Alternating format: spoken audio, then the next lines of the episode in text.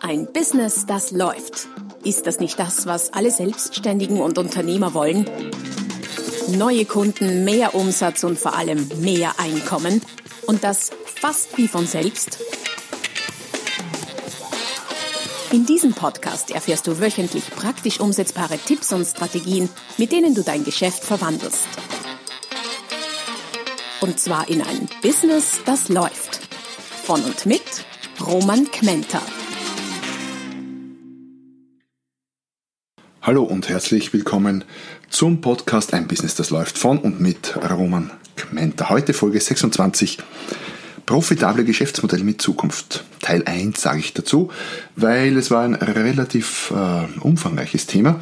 Daher habe ich äh, diesen Podcast, diese Episode auf zwei Teile gesplittet. Das heißt, es bleibt spannend. Untertitel diese acht Kriterien sagen dir, ob dein Geschäftsmodell eine profitable Zukunft hat. Was meine ich damit?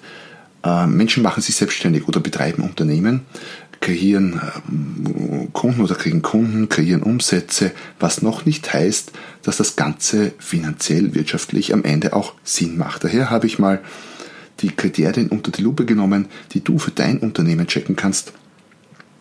Und zwar im Hinblick auf äh, Sinnhaftigkeit und Nachhaltigkeit und so wie es so oft das Thema ist in meinen Podcasts, Profit, das liebe Geld, der Gewinn. Und damit ich es nicht vergesse, erwähne ich es gleich hier zum Start. Ich habe äh, für dich heute ein sehr spezielles äh, Freebie zusammengestellt. Eine Liste mit all den acht Kriterien, eine Checkliste, mit der du dein Unternehmen, entweder das, das du schon hast, respektive das, das du planst, äh, in die Welt zu bringen, checken kannst. Also, wie du schon hörst, ist dieser Podcast oder diese, sind diese acht Punkte geeignet für Menschen, die bereits äh, Unternehmer sind oder selbstständig sind, aber auch solche oder speziell auch für solche, die gerade planen, sich selbstständig zu machen, was die Wahrscheinlichkeit einfach erhöht, dass sie die richtige Wahl treffen. Also, egal ob du schon Unternehmer bist oder planst einer zu werden, bist du absolut perfekt richtig bei diesem Podcast. Wo findest du das äh, Freebie, die Checkliste? Wie immer unter www.romangmenta.com slash podcast. Dort findest du nicht nur das Freebie, sondern auch alle Links, die ich möglicherweise erwähne, zu weiterführenden Podcasts oder Blogbeiträgen oder auch anderen Ressourcen. Erst unbedingt besuchen die www.romangmenta.com slash podcast. Es zahlt sich aus. Dort gibt es allerlei Spannendes, Wissenswertes, Weiterführendes um dir dein Leben als Unternehmer oder Selbstständiger zu erleichtern. Unternehmen oder selbstständige Tätigkeiten werden ja oft aus so einem Impuls heraus gegründet, so nach dem Motto, tu, was dir Spaß macht. Mach einfach dein Ding, nur das kann einer der allerdümmsten Ratschläge sein. Und tu, was dir Spaß macht, ist per se noch kein profitables Geschäftsmodell, das ist im schlimmen Fall ein nettes Hobby, wogegen ja nicht spricht, da komme ich später nochmal noch dazu, aber man sollte doch Geschäft und Hobby durchaus getrennt sehen. Da gibt es definitiv Unterschiede. Und man sollte nicht glauben, wie viele Leute da draußen, wie ich in Beratungen immer wieder feststelle, herumlaufen, die einfach tun, was ihnen Spaß macht, wo man aber schon auf den ersten Blick sieht, äh, Geschäft ist das keines. Und mir liegt dran, dass dein Geschäft wirklich ein Geschäft ist. Daher diese heutige Podcast-Folge. Ich würde sogar so weit gehen, dass äh, etwas einfach das zu tun, was dir Spaß macht, sogar kontraproduktiv sein kann. Spaß kann gefährlich sein. Ich habe dazu einen Blogbeitrag geschrieben, der nennt sich Positionierung ohne Spaßfaktor. Was will ich damit sagen? Spricht nicht unbedingt etwas gegen Spaß, nur Spaß als Entscheidungskriterium herzunehmen, kann gefährlich sein und ich kenne sehr viele Leute, die sich mit Dingen beschäftigen, die per se inhaltlich keinen Spaß machen, aber sie haben wahnsinnig viel Spaß am Erfolg der unternehmerischen Tätigkeit. Wenn dich das näher interessiert, Positionierung ohne Spaßfaktor heißt der Blogbeitrag.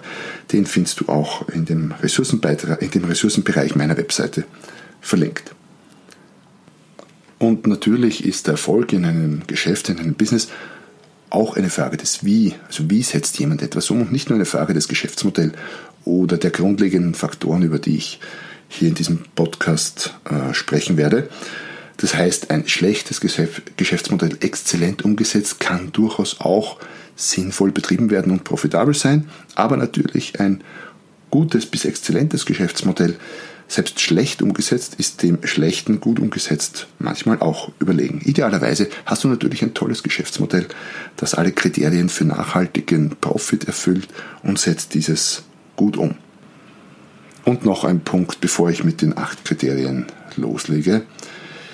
Wenn du jetzt feststellst, dass eines der Kriterien oder auch das eine oder andere dieser Kriterien bei dir mehr oder weniger gut erfüllt sind, in deinem Geschäftsmodell, dann ist das äh, im Prinzip kein K.O.-Kriterium. Natürlich, je mehr dieser Kriterien schlecht erfüllt sind, umso schwerer wird es sein mit deinem Geschäftsmodell. Das heißt, bei guter Umsetzung ein gutes, gutes, sehr gutes Geschäft aufzustellen, das profitabel langfristig läuft.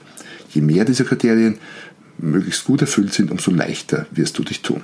Also, was sind jetzt die acht entscheidenden Faktoren oder Kriterien für profitable Geschäftsmodelle? Kriterium 1. Hohe Zugangsbarrieren. Wenn ein Business für quasi jedermann leicht zu beginnen ist, weil die Zugangsbarrieren und Hürden extrem niedrig oder gar nicht vorhanden sind, dann ist natürlich die Chance, dass viele Menschen dieses Geschäft, dieses Business starten, sehr, sehr hoch. Und viele Mitbewerber drücken auf Preise und Margen. Vor allem dann, wenn es oft, wie in vielen Fällen, kaufmännisch unqualifizierte Mitbewerber sind, die glauben, ihr Geschäft vor allem über niedrige Preise und Aktionen ankurbeln zu müssen. Viel Feind, viel eher heißt es ja so schön, mag sein, aber ich sage auch viel Feind, wenig Profit. Also Mitbewerb ist grundsätzlich, ähm, was den Profit angeht, nicht unbedingt gut. Schwierig ist gut, könnte man meinen, wenn es um ihr Geschäft geht, wenn es um die Hürden geht. Die besten Mitbewerber sind nämlich die, die nicht vorhanden sind. Zum Beispiel ist es oft eine schlechte Idee, MLM, Multilevel-Marketing-Netzwerken beizutreten. Nicht, dass die grundsätzlich schlecht wären, will ich damit gar nicht sagen. Aber warum ist es oft eine schlechte Idee? Weil so äh, Netzwerke im MLM-Bereich gewissen modischen Schwankungen unterliegen und dann immer alle auf ein Netzwerk aufspringen. Und da gibt es äh, viele Mitbewerber einfach. Und viele Mitbewerber heißt, es wird schwieriger, hier Fuß zu fassen. Hingegen kann die Gründung eines eigenen Multilevel-Marketing-Netzwerkes ein extrem profitables Geschäftsmodell sein. Also wenn immer du an der Spitze bist von so einem Netzwerk, dann ist es potenziell zwar möglicherweise schwieriger und etwas unsicherer, möglicherweise etwas unsicher, aber wesentlich profitabler. Und je mehr und je größere Hürden es für eine Gründung eines Geschäfts oder den Einstieg in ein Business gibt, umso besser ist es natürlich für die, die das bereits erfolgreich gemeistert haben die sind, die genießen sozusagen den, den Schutz dieser Hürden. Weil vielen gelingt zwar irgendwie der Start, so die ersten paar Schritte, aber sie schaffen es nie, über gewisse Hürden im Betrieb hinwegzukommen. Was können nun solche Hürden und Barrieren auf dem Weg zu deinem profitablen Geschäftsmodell sein? Zum Beispiel eine bekannte und rechtlich geschützte Marke. Ein technisches Patent ist eine super Hürde. Eine zertifizierte Vorgehensweise eine umfangreiche Ausbildung, eine langdauernde Ausbildung vielleicht mit einer herausfordernden Prüfung, die nicht jeder schafft. Gebietsschutz, wie im Franchising oft üblich, oder in Lizenzbereichen oder eine andere Form der Exklusivität kann eine gute, hilfreiche Hürde sein. Eine im Voraus festgelegte Anzahl von Mitbewerbern, auch im Franchise oder bei Lizenzen durchaus üblich und verbreitet. Ein hoher Kapitalbedarf für die Gründung, zum Beispiel bei Produktionsbetrieben, einfach weil nicht jeder so viel Geld hat, daher können auch nicht so viele dieses Business starten. Etwaige lange Vorlaufzeiten, zum Beispiel für Produktentwicklung, wenn schon viel Arbeit davor geleistet werden muss. Oder auch ein sehr spezielles Know-how, das nicht jeder hat. Oder auch sowas wie sehr bestimmte und sehr seltene Fähigkeiten. Was nichts kostet, ist nichts wert, könnte man im übertragenen Sinne auch für profitable Geschäftsmodelle sagen. Und Kosten müssen nicht immer in Geld ausgedrückt werden. Hürden und Zugangsbarrieren zu überwinden bedeutet Investment und je mehr jemand investiert, mit umso mehr Energie wird er sein Geschäft auch betreiben. Denn dann wird Versagen schmerzhaft. Die Amerikaner sagen ganz gern Skin in the Game. Also wenn du Haut im Spiel hast, und zwar deine eigene, dann wirst du dir wesentlich mehr Mühe geben. So gesehen erhöhen hohe Eintrittshürden auch für die Gründer und Unternehmer die Erfolgswahrscheinlichkeit, weil sie sich dadurch mehr anstrengen. Hingegen bei Geschäftsmodellen, wo die Hürden nicht so hoch sind oder gar nicht vorhanden, wo man sich ganz leicht mit quasi keinem Kapitalaufwand innerhalb von kurzer Zeit, ein paar Minuten, eine Stunde, einem Tag selbstständig machen kann, das sind dann Dinge, die viele mal so ausprobieren, ein bisschen nebenbei sich selbstständig machen und äh, verurteilen sich so im Vorhinein quasi beinahe schon zum Scheitern. Denn wenn keine Energie dahinter steckt, dann wird das Ganze nicht funktionieren. Ein bisschen schwanger funktioniert auch bei Unternehmern nicht. Also Kriterium 1, hohe Eintrittsbarrieren oder Hürden ist etwas, was grundsätzlich gut ist, so du diese schon mal gemeistert hast. Kriterium 2, hohe Skalierbarkeit. Profitable Geschäftsmodelle sind oft sehr gut skalierbar. Was heißt das? Das heißt, ich kann äh, ein Produkt oder eine Leistung mit relativ wenig Aufwand duplizieren oder vervielfachen. Damit sind dem Kundenwachstum wenig oder oft gar keine Grenzen gesetzt. Als klassisches Beispiel dafür ist, äh, sind Softwareprodukte. Warum? Da ist die Entwicklung einmalig ein relativ hoher Aufwand, aber wenn die Software mal, Software mal fertig ist, eine weitere Lizenz dafür zu verkaufen, äh, bedeutet nur einen Knopfdruck und das Produkt ist digital quasi verdoppelt. Ähm, auch Produkte im Bereich Information und Know-how, sowas wie Lernprogramme, Videos, Hörbücher, Bücher, sind extrem gut skalierbar. Überall dort, wo das Produkt losgelöst von einer unmittelbaren menschlichen Dienstleistung ist, ist die Skalierbarkeit sehr, sehr spannend, vor allem im Bereich virtueller digitaler Produkte. Bei Produkten, die aus der physischen Welt sind, sowas wie, keine Ahnung, Rasierapparate oder Kaffeetassen, ist die Skalierbarkeit zwar auch vorhanden, aber jede, jede Produktion, jeder Produktionsvorgang verursacht natürlich Kosten. Das heißt, es geht, klar, aber es ist nicht so, so einfach und so äh, kostengünstig wie digitale Produkte. Und natürlich ist auch die Skalierung durch den Einsatz von Mitarbeitern möglich. Das heißt, eigene Tätigkeiten abzugeben, auszulagern, Organisation aufzubauen, ist auch eine Form der Skalierung, aber aus meiner Sicht noch, noch etwas schwieriger wie die Produktion von physischen Produkten, weil halt Menschen nicht so eins zu eins auf, Knopf, auf Knopfdruck äh, duplizierbar sind und das ist grundsätzlich auch sehr gut so. Skalierbarkeit kann aber auch mit der Größe der Projekte zu tun haben. So ist es zum Beispiel so, dass äh, im Immobilienentwicklungsbereich, also wo ganze Häuser oder Wohnanlagen, manchmal ganze Stadtteile entwickelt werden, äh, grundsätzlich so, dass zum Beispiel ein Gebäude mit 50 Wohnungen zu entwickeln, zu bauen, zu sanieren, je nachdem, ist grundlegend der gleiche Aufwand wie eins mit 10 Wohnungen und sogar eines wie mit äh, und sogar wie eines mit fünf Wohnungen, wie Profis in dem Bereich immer wieder sagen. Natürlich sind die variablen Kosten äh, zigmal so hoch, aber der Grundaufwand, die grundsätzlichen Überlegungen sind oft die gleichen äh, zeitmäßig wie auch äh, kostenseitig. Daher ist zum Beispiel eine oft beobachtete Skalierung im Immobilienbereich sich von kleineren äh, Projekten zu größeren hochzuhandeln und so das Business auszubauen. Daher stellt sich die Frage, wie ist das in deinem Tätigkeitsbereich? Wenn du physische Produkte hast, okay, das, wie besprochen, das geht relativ leicht zu skalieren. Aber wenn du Dienstleistungen verkaufst zum Beispiel, wie kannst du es da machen? Lässt sich deine Dienstleistung möglicherweise in, in physische oder digitale Produkte verpacken?